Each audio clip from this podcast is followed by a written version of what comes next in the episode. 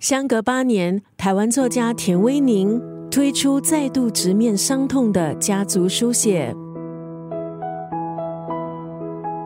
在彼岸的序里，田威宁写道：“成长的岁月，他的家庭始终是离散的，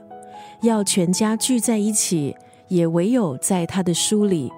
其实看到这一句话，我的心揪了一下。这部散文集《彼岸》，田威宁以妈妈作为圆心，再度揭开埋在心底的疮疤，将生命中难以言语的片段转换成文字。当年妈妈因为爸爸外遇遭受痛苦，放下一对小姐妹，独自离开台湾，前往夏威夷尝试过新的生活。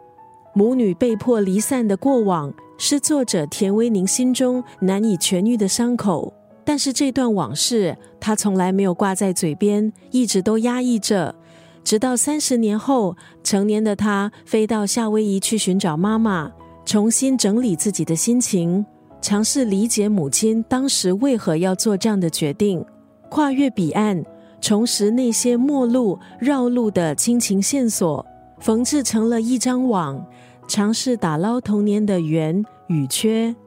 今天在九六三作家语录，丽仪就要分享这部散文集《彼岸》当中的这一段文字：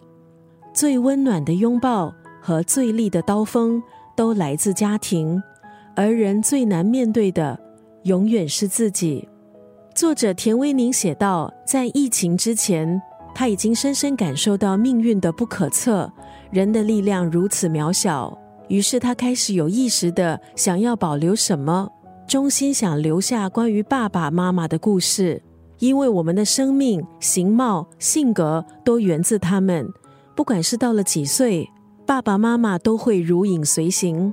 于是他认真的描绘，并将他和妈妈以及爸爸相处的时光定格放大，记录过往，尝试直视自己的伤痛，也借由这个过程来疗愈自己。最温暖的拥抱。和最利的刀锋都来自家庭，而人最难面对的，永远是自己。